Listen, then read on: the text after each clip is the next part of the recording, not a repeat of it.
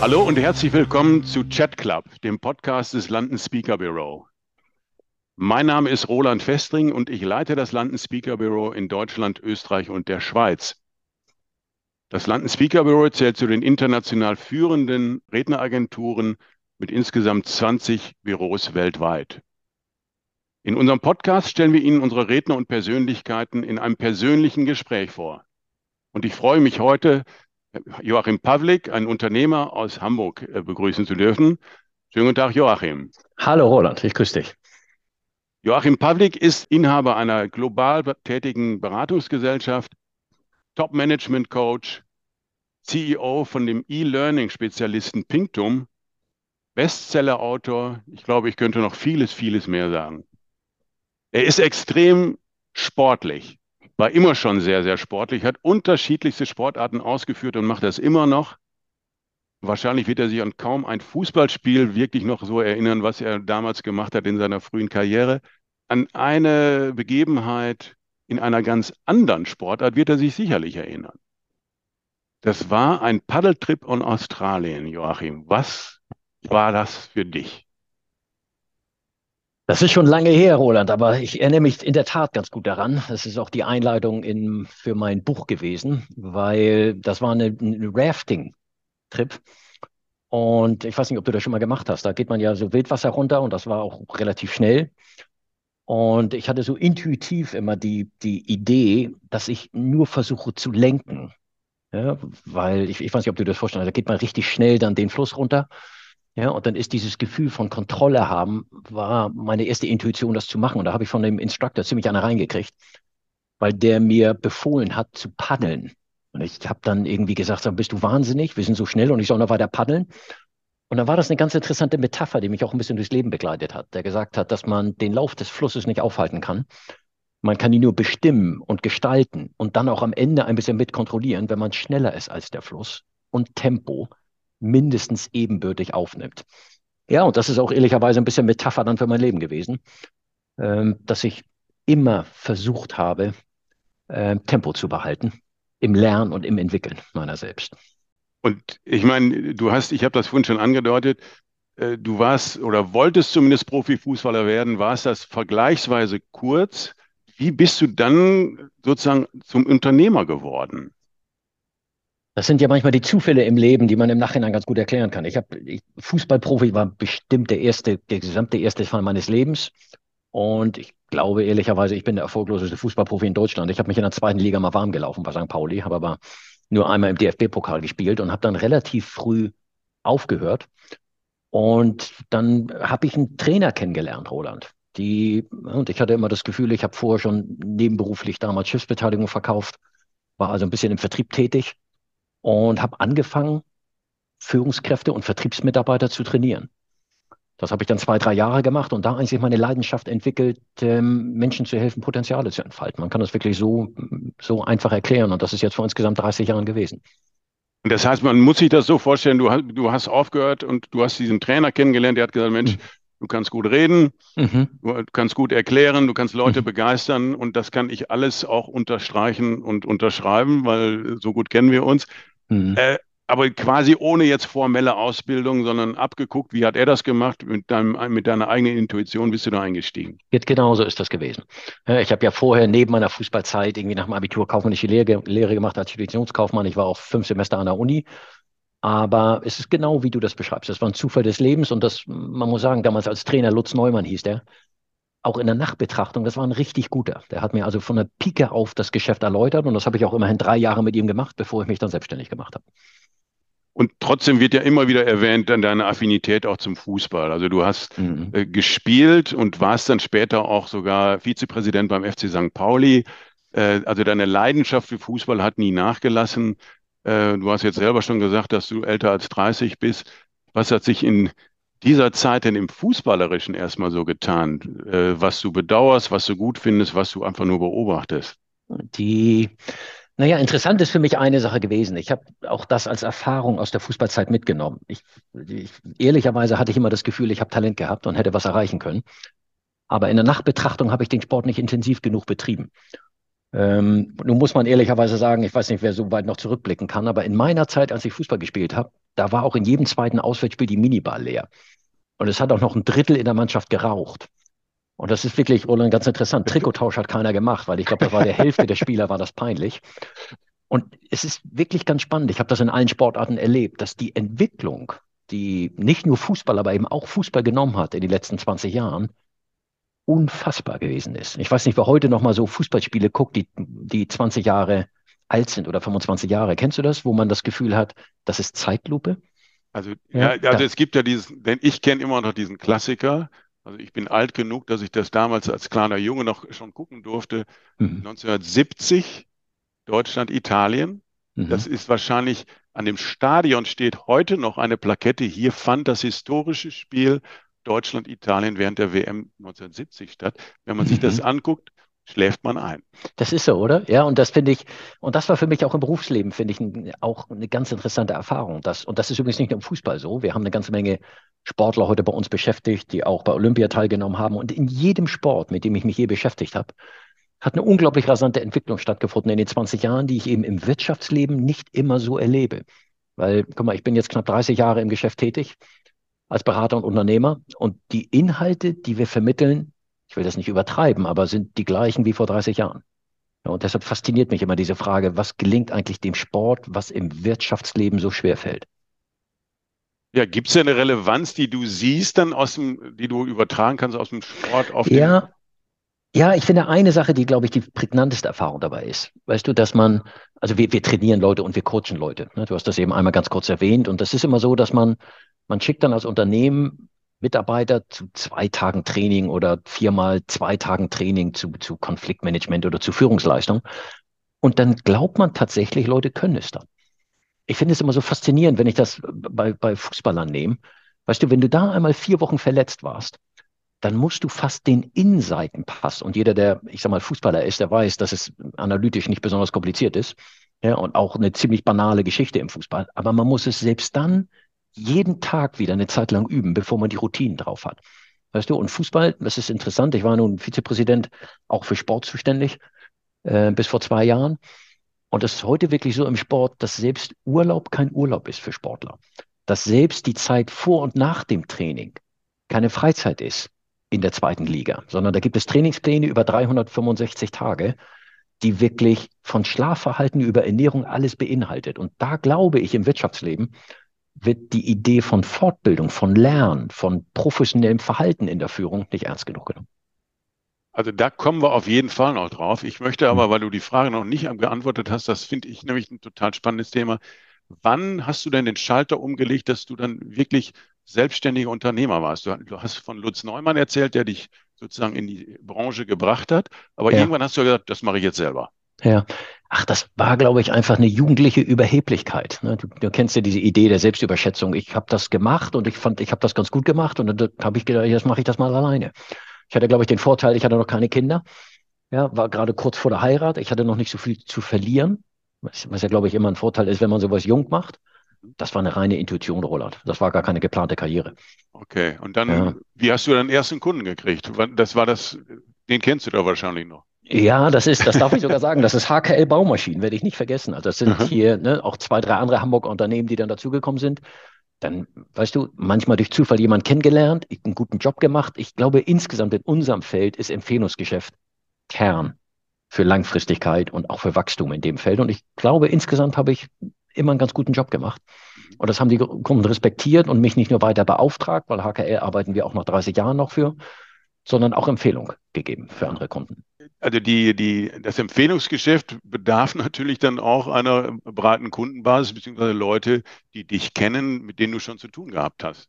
Du bist mhm. natürlich auch ein begnadeter Netzwerker ähm, und hast unter anderem, also du strahlst es ja nun auch aus, das merken ja die Zuhörer auch, wenn sie dich nicht sehen können, einen wirklich ehrlichen Optimismus aus. Und das war ja, ich weiß nicht, wann du den Club mitgegründet hast, aber der Club der Optimisten ist ja äh, irgendwas, was dir auch auf den Leib geschnitten ist. Ja, also mitgegründet ist zu viel gesagt. Das war damals Klaus Utermühle, der mich dann angesprochen hat. Aber in der Tat, du beschreibst es richtig, hat mich die Idee des Club der Optimisten fasziniert. Ich war, glaube ich, zehn Jahre im Vorstand, bin jetzt vor fünf oder sechs Jahren raus. Aber nochmal, die gesamte Idee dahinter, das Leben anzugehen. Ich habe immer manchmal ganz gerne den Begriff toben. Also morgens aufzustehen und zu sagen, gib mir das Leben, was kann man machen? Was können wir erreichen? Ähm, ist tatsächlich so eine Art Lebensphilosophie geworden für mich. So, und dann interessiert mich natürlich auch ganz besonders, weil viele der Zuhörer und viele der Kunden, ganz besonders viele der Redner kennen dich natürlich auch als Organisator des Public-Kongresses, mhm. des Sale-Kongresses. Wann war da die Initialzündung? Wie ist das entstanden, dass du gesagt hast, das fangen wir jetzt an?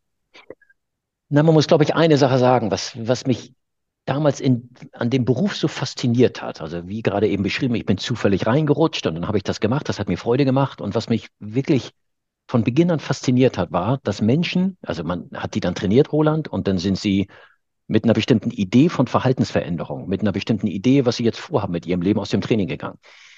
Und es war immer wieder eine ganz große Ernüchterung, was die dann wirklich umgesetzt haben. Ich habe dann gelernt über die letzten 20, 30 Jahre, dass richtiges Verhalten hat kein Erkenntnisproblem, es hat ein Umsetzungsthema.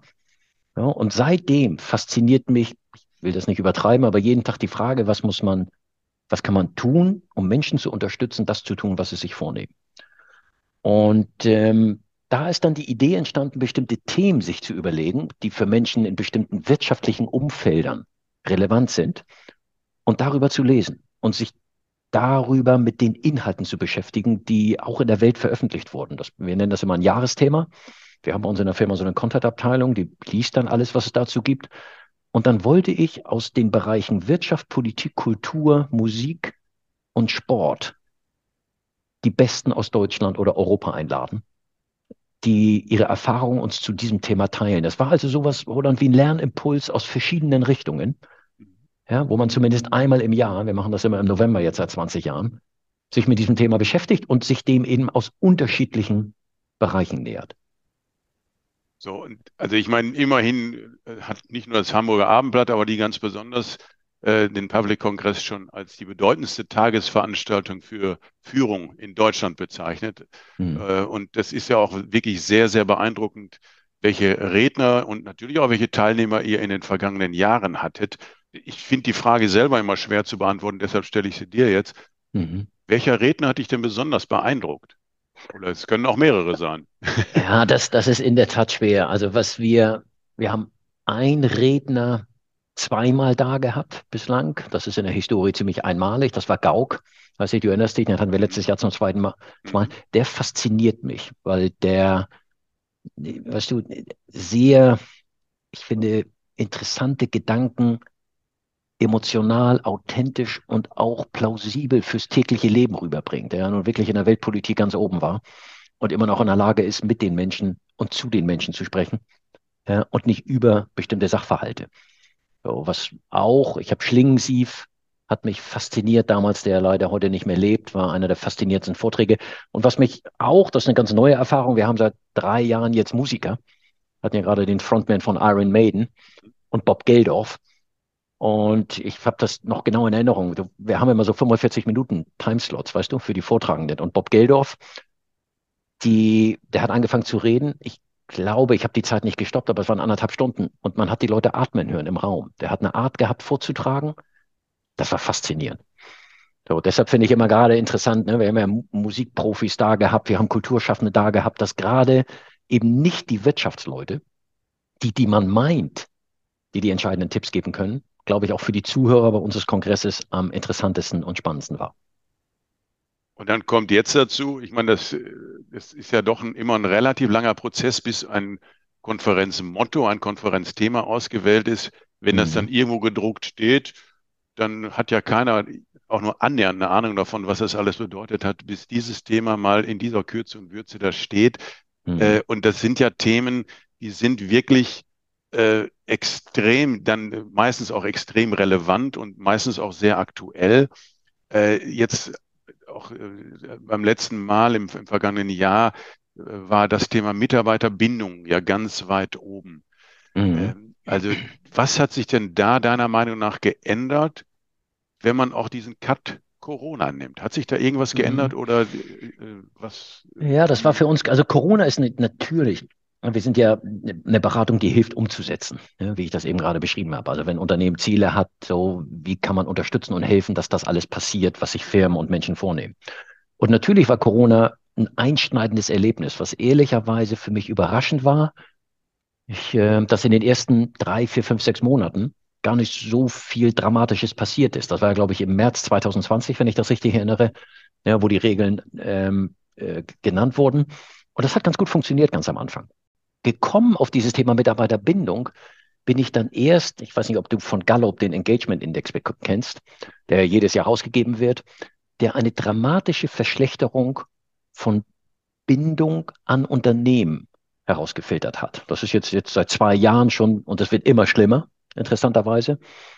Ähm, und das Spannende dabei ist, die Amerikaner nennen das Quiet Quitting, dass in all diesen Befragungen über die letzten Jahre nach Corona ähm, die Mitarbeiter trotzdem Führung und Unternehmen als nicht negativ bewertet haben. Also das muss man sich vorstellen. Da sagt ein Mitarbeiter, ich bin an sich zufrieden mit allem, was da passiert, aber gebunden fühle ich mich nicht mehr.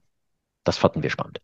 So, das war eine Sache, die wir mal untersuchen wollten, die wir analysieren wollten. Ja, und wo es natürlich auch immer darum geht, so, wenn man das jetzt weiß, was ja ein ziemlich großes Risiko ist in der Arbeitsmarktlage, in der wir uns befinden, was kann man eigentlich tun? Und was ist die Antwort? Naja, ich glaube, eine Sache muss uns bewusst sein, dass die, das Homeoffice wird ja nicht mehr zurückgehen. Wir erleben das im Kundenkreis, dass es vielfältige Diskussionen gibt, ein Tag oder drei Tage und verpflichtend oder freiwillig und ja, wie bestechen wir jetzt die Mitarbeiter, indem wir Tischfußball aufstellen oder freies Trinken machen?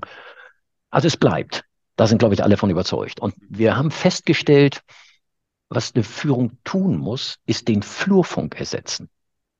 Das hört sich jetzt sehr banal an, das ist aber durchaus differenziert zu betrachten, weil wir haben gemerkt, dass zum Beispiel Karrieregespräche bei der Kaffeetasse unter Kollegen stattfinden. Wir haben festgestellt, dass Informationsaustausch, was in der Firma passiert, im Kollegenkreis diskutiert wird. Wir haben festgestellt, dass wenn man in die Firma kommt und seine Kollegen trifft, kriegt man formell und informell Feedback.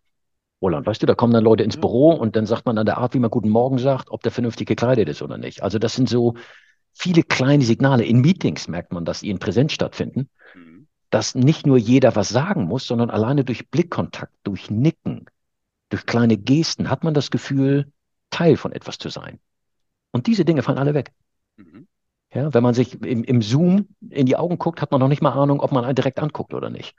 Ja, und gegen all diese Dinge, die Flurfunk macht und gemacht hat und die es nicht mehr machen wird, durch Homeoffice und die flexiblen Arbeitszeiten muss Führung gegen anarbeiten. Ja, aber die, die Herausforderung für eine Führungskraft ist ja dann eindeutig, wie kann ich das ersetzen?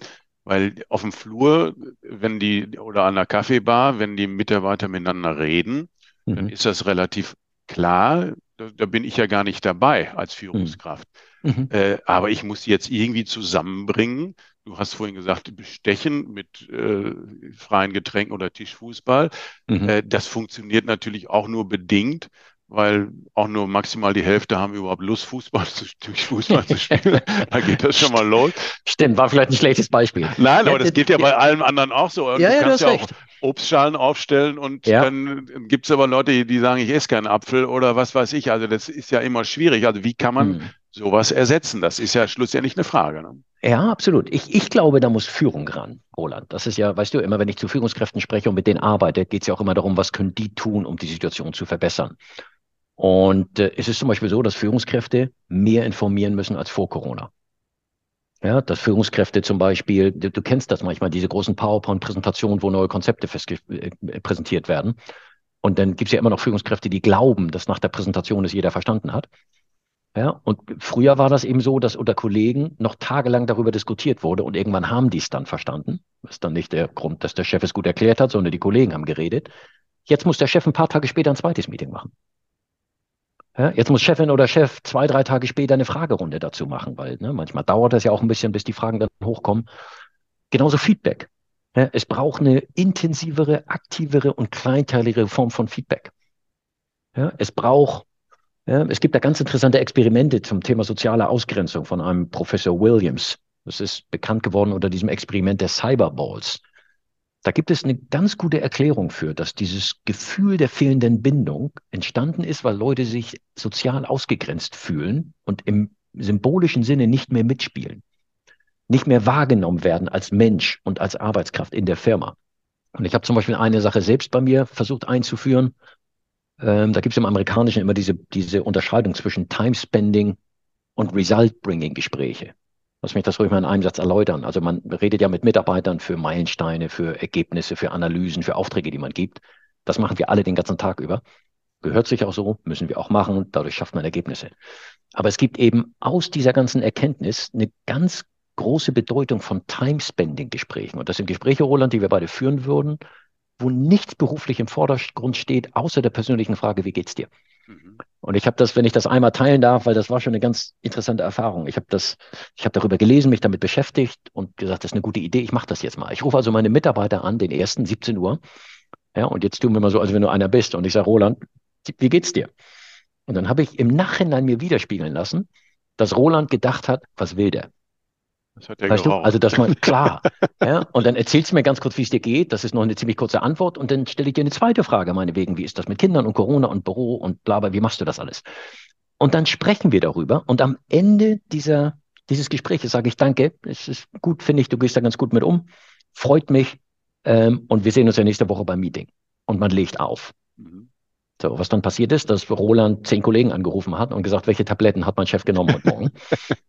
Interessant ist aber dabei, und das ist auch so, das hat sich für mich ganz komisch angefühlt, weil so ein Gespräch hat nie länger als eine Minute gedauert oder so. Aber ich habe das durchgehalten, mehrfach geführt und es hat eine revolutionäre Bedeutung gehabt, weil ich den Leuten das Gefühl vermittelt habe, und es ist auch so, mich interessiert, wie es dir geht. Mhm. Und du hast das mit jedem Einzelnen geführt? Mit, ja, mit meinen direkten Führungskräften und ein ganz kleines bisschen drüber hinaus. Und dann haben wir auch so ein Programm gemacht, dass die Führungskräfte das tun. Und ich glaube jetzt, nach zwei Jahren Erfahrung damit, ähm, dass das Gefühl der Nicht-Ausgegrenztheit und das Gefühl, dass man sich zwar nicht täglich sieht, aber dass du trotzdem eine Bedeutung hast in der Firma, als Arbeitskraft und als Mensch, eine enorme Bedeutung hat.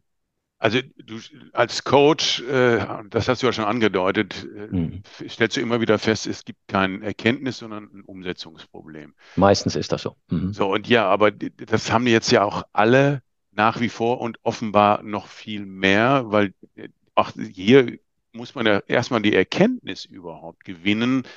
Es geht genau um dieses Thema und erst dann kann ich ja was machen. Das heißt, für Hast dich ist das doppelt so groß. Du musst erstmal die Erkenntnis rüberbringen und mhm. dann noch äh, den Leuten auch vermitteln, wie die das jetzt umsetzen. Mhm. Hast du recht. Also das ist in dem Punkt ist es bestimmt eine gravierende Geschichte, weil man eben auch, weißt du, die, dieses Quiet Quitting ist das, was so herausfordernd ist. Weißt du, weil, ne, wenn ich jetzt dein Mitarbeiter wäre und ich würde dir so sagen, Roland, ne, deine Führung nervt mich und ich bin mit der Firma unzufrieden oder so, dann kannst du ja darüber nachdenken, ob du Lust hast, dich mit mir auseinanderzusetzen oder ob eine Trennung besser ist. Also weißt du, immer wo Konflikte angesprochen werden, wo Unzufriedenheit adressiert wird, kann man sie behandeln. Ja, der Punkt ist eben, dass Mitarbeiter selbst nicht wussten, weil die haben ja gesagt, ich bin an sich ganz glücklich und zufrieden. Mhm. Und insofern hast du recht, da braucht man erst einmal die Erkenntnis. Aber diesen Anruf, den ich gerade beschrieben habe, und ich habe das in zwei Jahren mit vielen Führungskräften besprochen, ist nicht so leicht umzusetzen. Mhm. Ja, ja, das, das nehme ich wohl an. Okay, das andere große Thema, mit dem du dich ja auch schon seit einiger Zeit beschäftigst, ist das Thema Empathie. Also das geht natürlich quasi Hand in Hand mit dem, was wir jetzt gerade besprochen haben. Mhm. Dass es zur Mitarbeiterbindung jetzt nicht die eine Regel gibt, dass man sagt, ab sofort macht ihr das. Und mhm. dass das wesentlich komplexer ist, ist ganz offenbar. Bei der Empathie, und äh, auch das war ja schon mal Kongressthema, äh, das habt ihr die neue Empathie genannt. Was ist denn da eigentlich so neu dran? Die, ich glaube, wir alle kriegen in der Arbeitswelt mit, dass die sogenannte neue Generation, nennt man das Z oder Y, was ja wissenschaftlich nicht akzeptiert ist, aber es, es kommt eine neue Generation in den Arbeitsmarkt, die die bestehenden Führungskräfte nicht mehr als Vorbild sieht. Ich erlebe das auch bei meinen Söhnen. die sagen, Papa, ich will alles nur nicht so werden wie du. Ja, und so gehen die jetzt in Das ist allerdings, da macht dir mal nicht so viele Sorgen. Das hat es immer schon gegeben. Das hast du zu deinem Vater wahrscheinlich auch gesagt. Nein, nein, nein, glaube ich auch. Ich, da habe ich jetzt auch keine große Befürchtung. Ist auch völlig in Ordnung. Aber das Interessante ist dabei, dass diese neue Idee von in den Arbeitsmarkt einsteigen mit solchen Fragen wie, wie mache ich denn nächstes Jahr Karriere? Was kannst du mir denn eigentlich bieten? Ja, und deinen Stuhl will ich nicht haben, aber ich will mir auch nichts von dir sagen lassen. Also, dass man so ein, so ein Grundverständnis hat, dass man nicht erstmal fünf Jahre ackern muss, bevor mit einem irgendwas passiert, ist ja völlig neu. Und das verlangt natürlich, ja, wenn wir mal hingehen und sagen, jeder dieser neuen guten Leute, die in den Markt kommen, haben fünf Alternativen. Bei wem fangen die dann an? Und das verlangt von den bestehenden Führungskräften eine enorme Empathiefähigkeit, sich auf diese neue Generation einzulassen. Ja, ich sage das immer, wenn ich mit Führungskräften spreche, man muss nicht jeden Wunsch akzeptieren, den die haben, aber man muss zumindest sich damit auseinandersetzen und versuchen, sich damit zu beschäftigen. Okay, aber jetzt gibt es eben, und das nennt sich das Empathieparadox, die wissenschaftliche Erkenntnis, dass umso mehr Druck Manager haben, umso mehr Druck Führungskräfte haben, umso mehr schwindet Empathiefähigkeit. Also ich weiß nicht, ob du das selbst kennst, weißt du, wenn du, wir werden ja nicht mehr fertig mit der Arbeit, wenn wir abends nach Hause gehen. Und wenn du dann 20 Termine und Mails und alles hast, dann jemanden zu fragen, wer bist du? Und sich mit dem zu beschäftigen. Ja, und dann auch noch das Risiko eingehen, dass der richtig anfängt zu erzählen und mir eine halbe Stunde des Tages klaut. Das ist nicht leicht. Ach, die wollen jetzt gar nicht nach. Das ist der Punkt, weißt du? Und, ja. und das, das ist, glaube ich, die Herausforderung, der wir uns stellen müssen. Weil, lass mich noch eine Sache ergänzen, die finde ich auch bei Empathie ganz interessant. Weißt du, ich, ich halte Vorträge darüber und dann mag ich immer ganz gerne die Frage zum Thema, wer hält sich eigentlich für empathisch? Und ich, ich weiß nicht, es wird nicht überraschen, dass sich fast alle melden. Also es gibt vielleicht ein oder zwei, die Exoten sind, aber jeder hält Mit sich. Mit der Frage nach dem, nach dem guten Autofahrer. Ne? Ja, genau, richtig. Das ist diese Selbstüberschätzung. aber der Punkt ist, und das haben wir für uns festgestellt, dass die Leute wirklich in ihrem Tagesablauf empathisch sind, weil sie sich im Kern mit ihresgleichen umgeben. Ja, das ist ja, wenn du, weißt du, du guckst mal in deinen Freundeskreis, das sind Leute, die dir wahrscheinlich ähnlich sind, mit ähnlichen politischen Interessen, mit ähnlichen Lebensentwürfen. Und wenn die mal sagen, mir geht's nicht so gut, dann hast du, dann weißt du, worum es geht. Mhm. Ja, du musst keine besondere Kraft aufwenden, um die wirklich zu verstehen. Ja, das nennen wir In- und Out-Group. Das heißt, die Empathiefähigkeit bezieht sich in der Regel auf die In-Group, also auf seinen Lebenskontext, den man sich über Jahre aufgebaut hat. Aber die Kunst der Zukunft ist Empathie für die Out-Group, die neue Generation. Und das ist immer das, was ich in den Vorträgen versuche, den Leuten deutlich zu machen. Ja, dass in seinem direkten Umfeld empathisch zu sein, ist keine Kunst mehr und reicht eben auch nicht mehr für die Zukunft. Aber das heißt eben, ähm, auch da wieder ein Umsetzungsproblem. Ich meine, da kannst du, ja. du kannst inspirieren, du kannst das anstoßen. Äh, die, die Umsetzung ist natürlich bei so einem Begriff noch schwieriger, dass du sagst, also ab sofort bin ich empathisch. Herzlichen mhm. Glückwunsch. Wie soll das funktionieren? Ja, du hast recht. Wobei in dem Thema würde ich immer eine Einschränkung machen. Ich habe immer erlebt, dass alleine die Erkenntnis dass man nicht ganz so empathisch ist, wie man glaubt und dass man diese Empathiefähigkeit, die man in sich trägt, auch gegenüber der Outgroup zeigen muss, ist schon die Hälfte der Umsetzung. Ich finde das immer, weißt du, das interessante Beispiel, die, ne, das ist so weit gegangen, dass man in Experimenten ähm, darf ich mal sagen, Pauli HSV? Das wird ja bundesweit ausgestrahlt, deshalb ist ja, wahrscheinlich ja. ein schlechtes Beispiel. Wir können auch Schalke und Dortmund nehmen ja, oder ganz früher mal 1860 und Bayern München. Also stell dir mal vor, ich bin, ich bin St. Pauli-Mann und wir stellen uns jetzt mal vor, ja, du, du bist auch St. Pauli-Fan, ich kriege Stromschläge, dann wird im Gehirn bei dir Empathie und Mitleid getriggert. Und auf die Frage, übernimmst du die Hälfte, sagst du ja. Jetzt stell mal vor, du bist HSV-Fan und ich kriege Stromschläge, dann wird der, der Teil des Gehirns durchblutet für Schadenfreude. Und diese Frage ist, übernimmst du die Hälfte? Sag, nee, kannst du bitte verdoppeln. Also das ist, das ist das Faszinierende dabei. Und alleine das Leuten deutlich zu machen, hilft. Mhm. Ja, okay. Also das, das führt mich so zu dem anderen Thema, mit dem du dich ja auch sehr viel beschäftigst. Äh, du bist ja CEO von Pinktum mhm. äh, und das Thema lebenslanges Lernen. Jetzt seit einigen Jahren dann eben auch digitales Lernen. Mhm. scheint dich ja zu faszinieren. Und das ist ja mhm. auch Zukunfts, äh, also für die Zukunft total wichtig. Äh, wie bist du darauf gekommen, auch da eine Firma zu gründen, respektive dann CEO zu werden? Na, das kommt eigentlich, da zieht sich ein bisschen die Brücke zum Sport, wie wir das gesagt haben. Weißt du, dass Sport täglich trainiert und dass das physische Training findet ein, zwei, dreimal im Jahr statt. Deshalb hatten wir bei uns, und das reicht eben nicht. Mhm. Deshalb hatten wir bei uns immer diese Begrifflichkeit einer Lernarchitektur. Und da ist dann an sich mal die Idee entstanden, äh, E-Learnings einzubauen. Und es gibt so einen Begriff, der heißt Blended Learning, wo man die Sachen koppelt. Und dann kommt eben die gesamte digitale Entwicklung dazu mit Chatbot, mit E-Learnings, die Mikrofilme über drei Minuten hat. Es gibt heute Algorithmen, wo man üben kann am PC und der eine direkte Rückmeldung gibt über die Wirkungsweise, wenn man zum Beispiel Präsentationen macht oder wenn man irgendwas verkaufen will. Das war die Idee. Die Ursprungsidee war wirklich physisches Training und digitale Lernimpulse so zu koppeln, dass man das ganze Jahr über lernen kann mit verschiedenen Methodiken und in größtem Maße individualisiert. Und natürlich ist das in der Firma, ne, wir, ich habe die Firma gekauft, da hatte sie acht Mitarbeiter, wir sind jetzt 160. Ja, und plant dieses Jahr 100 weitere einzustellen. Natürlich hat dann Corona auch geholfen. Ja, weil diese Idee von zu Hause zu lernen und auch eben, was ich gerade beschreibe, individuell zu lernen mit verschiedenen Methodiken, ist natürlich in aller Munde im Moment und ist auch die Zukunft. Das ist richtig, was du sagst. Und äh, Pinkturm ist aber dann breit aufgestellt oder was sind hauptsächlich die Themen, mit denen ihr euch beschäftigt? Wir haben uns sehr fokussiert und konzentriert auf Soft Skills, weil ich glaube ehrlich persönlich, dass das die Antwort ist auf die Digitalisierung. Ich glaube, dass das ist, äh, was Menschen in die Lage versetzt, die Digitalisierung mitzugestalten. Ich nenne das immer ganz gerne als Metapher, die Welle zu reiten und nicht von ihr erschlagen zu werden. Mhm. Ja, weil dazu auch zum Beispiel zählt, ausgebildet zu werden im selbstbestimmten Lernen.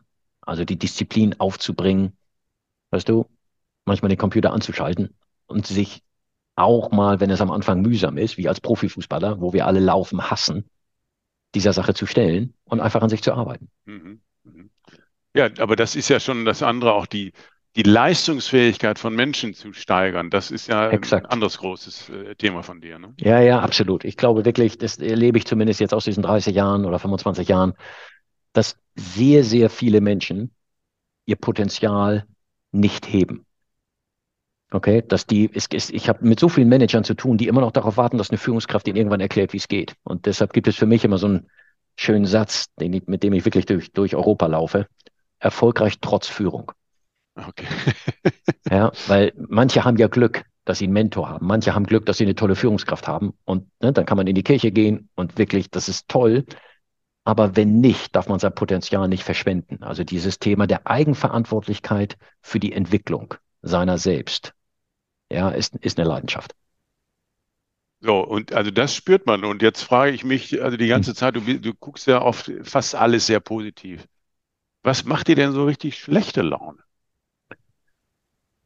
Ach, das ist Außer das Hamburger ist, Wetter natürlich. Ja, das steht ganz vorne. Ich, ich, ich weiß gar nicht, ob man das so beantworten kann. Ich, ich glaube ehrlicherweise, dass ich nach 28 Jahren jetzt noch ein erfolgreicher Unternehmer, ich darf mich mal so bezeichnen, bin, weil ich an sich jeden Morgen mit der Angst aufwache, pleite zu gehen. Also diese, diese beschriebene Zuversicht ist eher eine Lust auf morgen, also nicht eine positive Verblendung. Weißt du, ich, ich habe schon das Gefühl, dass ich im Kern heute, jetzt haben wir 500 Mitarbeiter und sind auch sehr gewachsen in der Zeit, jeden Tag Defizite manage.